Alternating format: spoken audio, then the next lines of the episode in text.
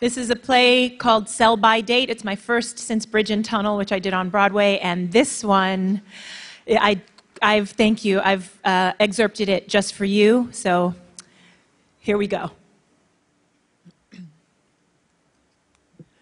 Right, uh, class, let's be absolutely certain all electronic devices are switched off before we begin. So, class, hopefully uh, you'll recognize what you just heard me say as the very good. The cellular phone announcement, right? This was also known as a mobile phone.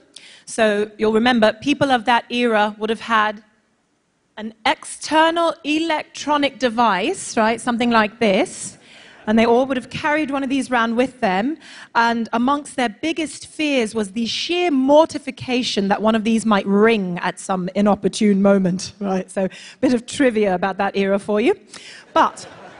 Um, so, the format of today's class is I will be presenting multiple BERT modules today uh, from that period in history, right? So, starting circa 2016. And remember, this was the very first year of the BERT program.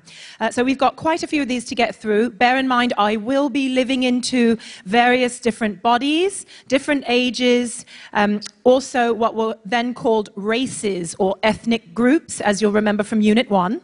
And, and along the gender continuum, I will be living into males as well. It was quite binary at that time. Um, Oh, also, don't forget, we are reading the book module for next week's focus on gender. Now, I know some of you have requested the book in pill form. I know people still believe ingesting it is better for retention, but since we are trying to experience what our forebears did, right? Let's, let's please just consider doing the actual ocular reading, okay? And uh, also, uh, how many people have your emotional shunts engaged? Right, please toggle them off, okay? I'm, I'm, I really, I know it, it's challenging, but I want you to be able to feel the entire natural emo range, all right? It is essential to this part of the syllabus. Um, yes, Macy. All right, I understand, but if you're unwilling to. All right, well, we can discuss that after class. Okay, all right, we'll discuss your concerns, but just relax.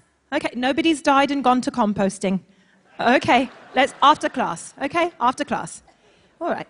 Let's let's just get started. Okay, uh, this first subject identified as a middle class homemaker.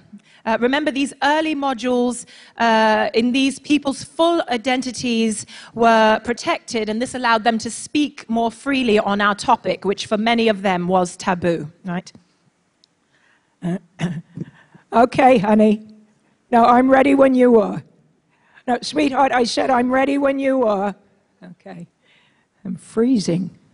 it's like a meat locker in here in this recording studio. I should have brought a schmata. All this fancy technology, but they can't afford heat. What is he saying? I can't hear you. I can't hear you through the glass, honey. Oh, there you are in my ear. okay. Oh, you can hear me? The whole time. Oh, yes, I am a little chilly. okay. Yes. Oh, the cold is for the machines. Right. The new technology. Okay. Yes. Now remind me again, you're recording not only my voice, but my feelings my, and my memories. Right. Okay. Right. Yeah, Bert. Yes, I read about it bioempathetic resonant technology. Right, right. But so people will be able to feel my experience and my memory. Okay. No, right, I'm ready. I just I thought you were going to give me a test to see how my memory's doing. I was going to tell you you're too late. It's already bad news. okay. No, no, go ahead, honey. Oh, that's the first question? What do I think of prostitution? Are you soliciting me, young man? I've heard of May December romances, but what are you, about 20 years old? 18, 18 years. I think I've. I think I have candies in my purse older than 18 years old. now, I'm teasing you, sweetheart. Okay, Now, I'm comfortable with any question. Okay, sure. So, about the prostitution. Oh, sex worker, sex worker. Okay. No, uh, just in my day they called it prostitution, not sex. Oh, because it includes pornography also. Okay. Yeah, no, well, uh, I guess when I was a girl, we didn't really have a name for that either. We would have said um, dirty magazines, I suppose, or uh, dirty movies. Or, it, well, it's not like what you have with the internet. but no, okay. I don't mind sharing. Uh, you know, my late husband and I, we were a very uh, romantic couple. Uh, lots of tenderness, you understand. And, uh, well, as you get older, you know, at one point I thought my husband might be helped by using some of the, uh, you know, the pills men can take. uh, but, uh, you know, he wasn't interested in those. And so I thought, well, what about maybe watching an adult movie on the internet? Just, just for inspiration, you understand. Uh, yeah, well, at the time, neither of us were very good on the computer. Uh, so, you know, usually if we needed help with the internet, we would just call our children or our grandchildren. Uh, but obviously, in this case, that wasn't an option. Uh, so I thought, I'll have a look myself, you know, just to see. Uh, you know, how difficult could it be? Uh, you search for certain keywords and you look, oh, wow is right, young man. You can't imagine what I saw. Well, first of all, I was just trying to find, you know, uh, couples, normal couples making love, you know. But this, so many uh, people together at one time, you couldn't tell which part belonged to which body, you know. And how they even got the cameras to capture some of this, I couldn't tell you. But, but uh, the one thing they didn't capture was making love, you know. I mean, uh, there was lots of making of something, you know. But uh, they took the love part right out of it, you know, the fun. It was um, all very extreme, you know, like you would say with the extreme sports, you know. Uh, lots of endurance, uh, but never tenderness, you know. So, anyway, needless to say, that was $19.95 I'll never get back again. But um, it only showed up on the credit card as entertainment services. So my husband was never the wiser. And, you know, after all of that, he, um, well, you could say it turned out he didn't need the extra inspiration after all. right, so next subject is a young woman Next subject class is a, ne- a, young woman called Bella, a university student interviewed in 2016 during what was called an Intro to Feminist Porn class as part of her major in sex work at a college in the Bay Area. Yeah, I just want to like get a recording of like you guys like recording me, like a meta recording or whatever. Um, this is just like this whole experience, just like really amazing, and I'd like to capture that for like Instagram and my Tumblr. Okay, so like, hi guys, it's me, Bella, and I am like being interviewed right now um, for this like really amazing bioempathetic resonance technology, which is like basically where they are like recording like as you can see from these, whatever, like electrodes, the formation of like neuropeptides in my hippocampus or whatever. And they will later be able to reconstitute these as like my own actual memory, like actual experiences. So other people can like actually feel what I'm feeling right now. Okay. Okay. So, like, hello, Bert person of the future who is experiencing me, this is what it feels like to be a like college freshman and also the like headache that you are experiencing through me is the like residual effect of the jello shots which I had last night at the bi-weekly feminist pole dancing party which I co-host on Wednesdays. It's called Don't Get All Pole Emical. And it's in Beekman Hall. And what else? Like, non jello shots are also available for vegans. And, oh, Okay, yeah, totally. Yeah, we should also focus on your questions also. Yeah, so for your record, I am like a sex work studies major, but minoring in social media with a concentration on notable YouTube memes. Yes, well, of course, like I consider myself to be like obviously like a feminist. Like I was named for Bella Abzug, who's like a famous like feminist from history. And like also I feel that it is like important to like represent women who are like sex positive feminist. What is sex negative? Well, like, I guess I would ask, like, what do you think sex negative is? Yeah, because like the terms that we use are like so important because like we call it sex work because like it helps people understand that like it's work. And like, you know, just like there are like healthcare providers and like insurance providers, like we think of these workers as like sex care providers. Yeah, like I don't think of myself like providing direct sex care services per se as like being a requirement for me to like be an advocate. Like I support other women's right to choose it voluntarily like if they enjoy it. Yeah, but like I see myself going forward as more likely like protecting sex workers, like legal freedoms and rights. Yeah, so like basically I'm planning on becoming a lawyer. Right, class. So these next two modules are also circa 2016. Uh, one subject is an Irish woman with a particularly noteworthy relationship to this issue. Uh, but first will be a West Indian woman, a self described escort, who was recorded at a sex workers' rights rally and parade. Uh, she was interviewed whilst marching in full carnival headdress and very little else.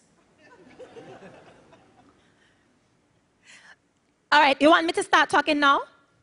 Yeah, I told you, you know, you can put those wires anywhere you want to as long as it don't get in the way. Yeah, no, no, but uh, tell me again, what was the name of Bert? Bert. Yeah, I was telling you, you know, I think I have, in all my time, I have had at least one client with that name. So this won't be the first time I had Bert all over me.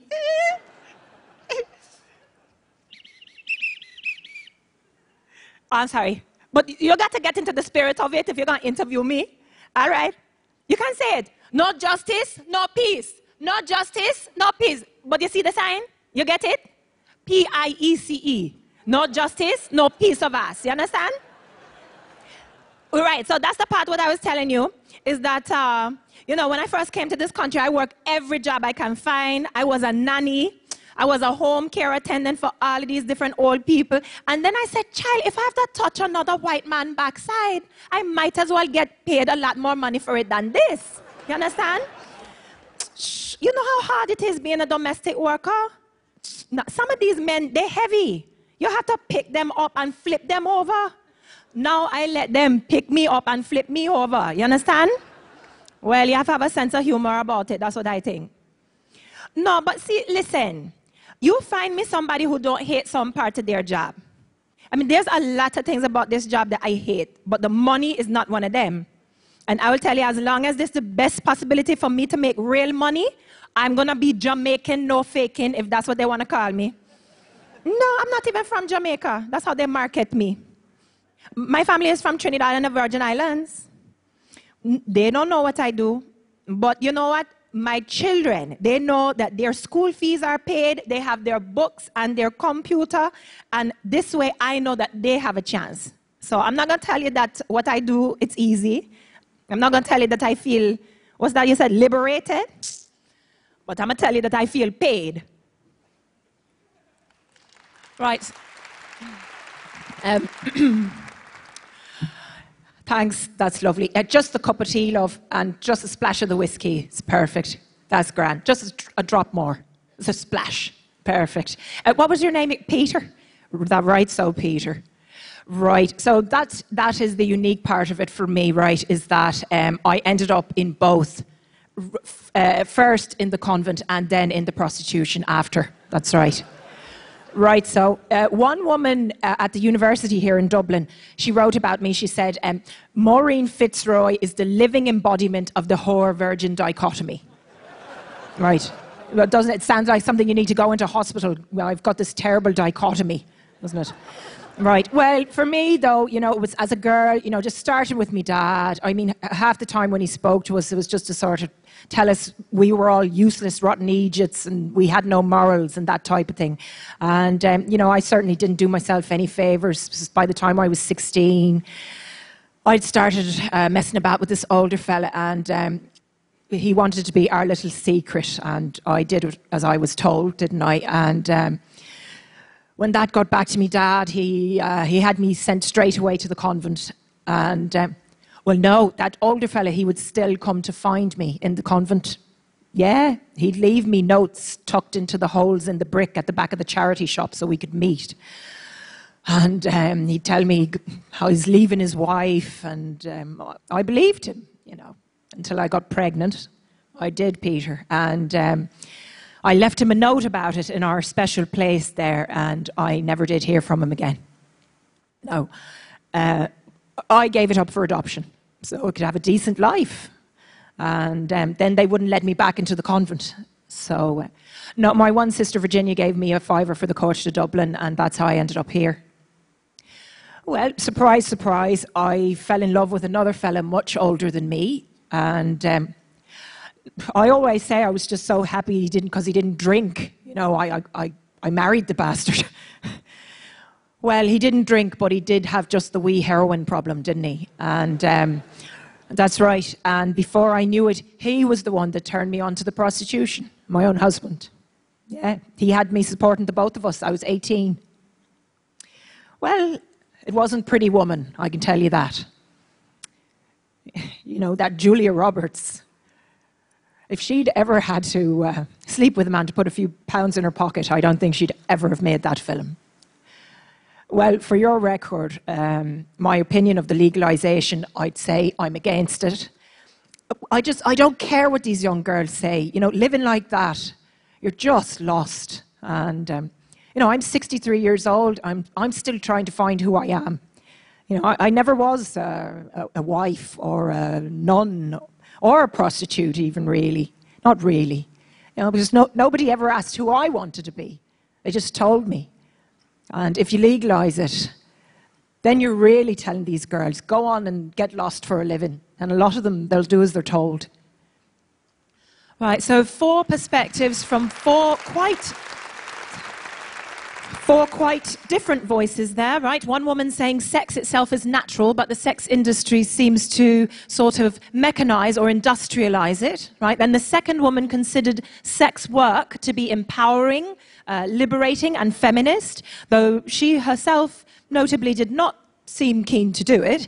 Uh, the third woman, who actually was a so called sex worker, uh, did not agree that it was liberating, but she wanted the right to the economic empowerment. And then we hear the fourth woman saying not only prostitution itself, but proscribed roles for women in general prevented her from ever finding who she was. Right. So another fact most people did not know was the average age of an at-risk girl being introduced to the sex industry was 12 or 13.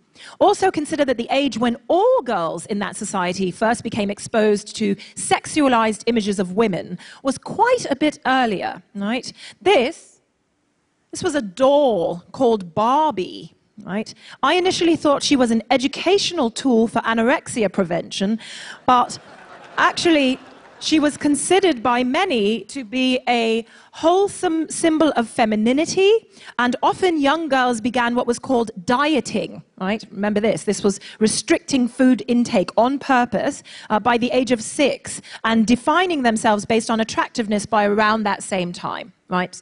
Yes? Right, Bradley. Okay, excellent point. So there was a lucrative market in that society in convincing all people they had to look a certain way to even have a sex life, right? But girls, especially, were expected to be sexy while avoiding being perceived as sluts for being sexual, right? So there's that shame piece we've heard about. Yes? Valerie, right? Okay, very good. Yes, of course, men were having sex as well, right? But uh, you'll remember from the reading, what were male sluts called? Very good, they were called men, right? So, uh, not, not easy so, not easy living in a world like that, right? Though it was not all bad news either. Most women in the early 2000s considered themselves empowered, uh, and men generally felt they were also evolved in this area. And in fact, most people would have been aware of issues like human trafficking, for example, but they would have seen that as quite separate from more recreational adult entertainment. Uh, so, we'll just very briefly, class, we don't have a lot of time, we'll just very briefly hear from a man on our topic at this stage. So, this this next subject was interviewed on the night of his uh, bachelor party.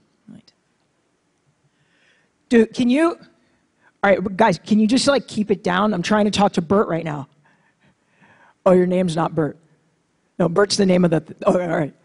No, no, no, totally. It's totally fine. I'm, I'm, I'm mostly sober, so I just wanted to like, yeah, no, I just want to be helpful, because, yeah. Yeah, and I totally believe in like causes, like all that stuff. Um, and I, actually, I'm wearing Toms right now. Yeah, Toms, like, like the shoes, you know, like you buy a pair and then like a kid in Africa gets like clean water and yeah, totally. So, but what was the question again? Sorry. Oh yeah, I mean, uh, of course I believe in women's rights. I'm marrying a woman. no, but I mean like okay, just because I'm in a strip club parking lot doesn't mean that I'm like a sexist or whatever. I mean, like my fiance is totally amazing. She's like a totally strong girl, woman, smart woman, like the whole. She, she, yeah, she knows I'm here. She's probably at a strip club herself right now, like as a joke, same as me. Uh, my best man, I told him he could surprise me, and he thought this would be hilarious. But this is not something. We, uh, yeah, we all went to B school together. Uh, Wharton. Yeah. So, dude, can you guys? All right, but it's my bachelor party, and I can spend it in the parking lot with Anderson Cooper if I want to. All right. All right, I'll see you in there. All right. Okay, so Anderson.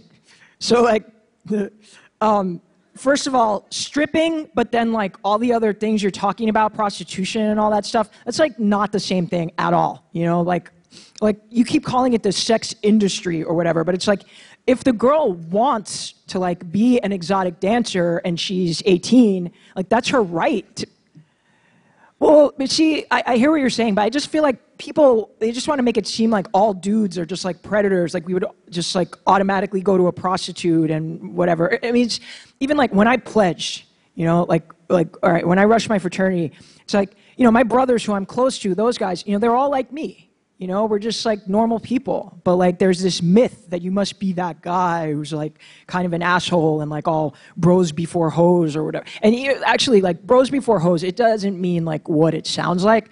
Like it's actually just like a joking way of saying that like you care about your brothers and you put them first. Yeah, but like you can't blame the media either. I mean, like if you go watch Hangover 2 and you think that's an instruction manual for your life, like I don't know what to tell you. You know, like you don't watch Bourne Identity and go drive your car over a gondola in Venice. well, yeah. Okay, I mean, like if you're a little kid or whatever, of course it's different. But uh, yeah, you, all right. Um, I remember one thing like that. Um, I was at this kid's house one time playing GTA, uh, Grand Theft Auto. Dude, are you from Canada? okay. Uh, so, like, whatever. With, with Grand Theft Auto, uh, you're, you're this kid, like you're this guy walking around or whatever, and you can basically like the more cops you kill, like the more points you get, and you know stuff like that. But like also, you know, you can find prostitutes, and you know, obviously you can do sexual stuff with them. But then like you can like kill them and like take your money back and stuff like that. Yeah, this kid, I remember he like ran over a couple of them a few times with his car, and he got all these points. Uh, we were like 10, I think. Yeah, uh, no, I mean, it felt pretty terrible, actually. No, but I think, I mean, I don't think I said anything. I think I just like, I just finished playing and went home. All right, class. So then there were men who had more than just a passing relationship to this issue. Um, The next subject described himself as a reformed and remorseful pimp turned motivational speaker, life coach, and therapist. But if you want to know more about him, you'll have to come to the entire play. Uh, thank you so much, you beautiful TED audience. I will see you for Sell by Date.